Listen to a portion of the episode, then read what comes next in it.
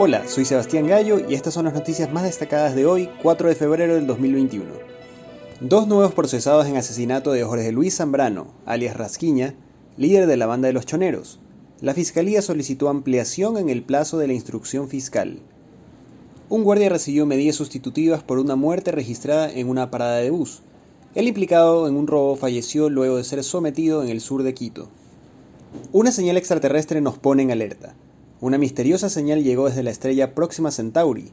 Investigador ecuatoriano dice que el contacto es posible, pues ya tenemos la tecnología. Un joven fue asesinado en Guayaquil presuntamente por negarse a ser de los choneros. La víctima es el comerciante Carlos Francisco Jara Espinosa. Tenía 20 años y era padre de familia. Su muerte ocurre luego de tres atentados.